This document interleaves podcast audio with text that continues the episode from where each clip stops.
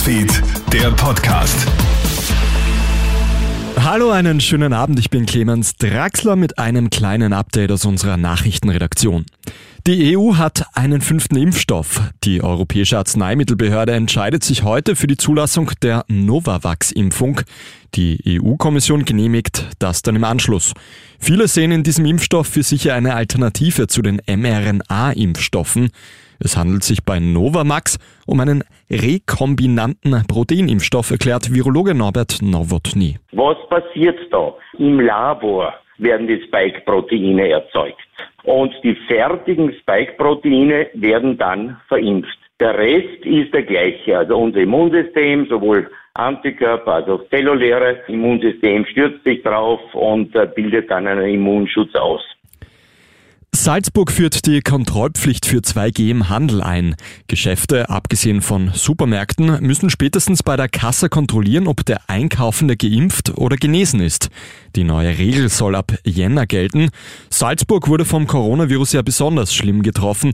Die Zahlen sind zwar rückläufig, der Schnitt auf den Intensivstationen ist allerdings immer noch zu hoch, so Expertinnen und Experten. Wenn du noch Weihnachtsgrüße oder das ein oder andere Geschenk verschicken willst, dann solltest du Gas geben, denn die Deadline dafür, dass deine Sendung auch rechtzeitig bis Heiligabend ankommen, ist fast erreicht. Postsprecher Markus Leitgeb morgen, also Dienstag, der 21. Dezember, wäre wirklich der letzte Termin, um noch das Weihnachtsbackel zu verschicken. Und den Brief könnte ich aller spätestens am Mittwoch, den 22. Dezember, verschicken. Ganz Eilige können ihre Sendung auch noch am 23. Dezember aufgeben. Das kostet dann aber natürlich dementsprechend extra.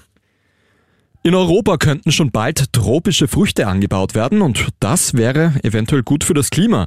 Denn Bananen, Avocados, Papayas und Mangos zählen zu den Früchten, die sich in Europa besonders hoher Beliebtheit erfreuen. Der Flug quer um die Welt ist relativ umweltschädlich. In Deutschland werden Mangos, Papayas und Co. bereits versuchsweise im Gewächshaus angebaut. Jetzt soll die Anbaumethode auf weite Teile Europas ausgeweitet werden. Wissenschaftlerinnen erhoffen sich dadurch einen CO2-neutralen Genuss.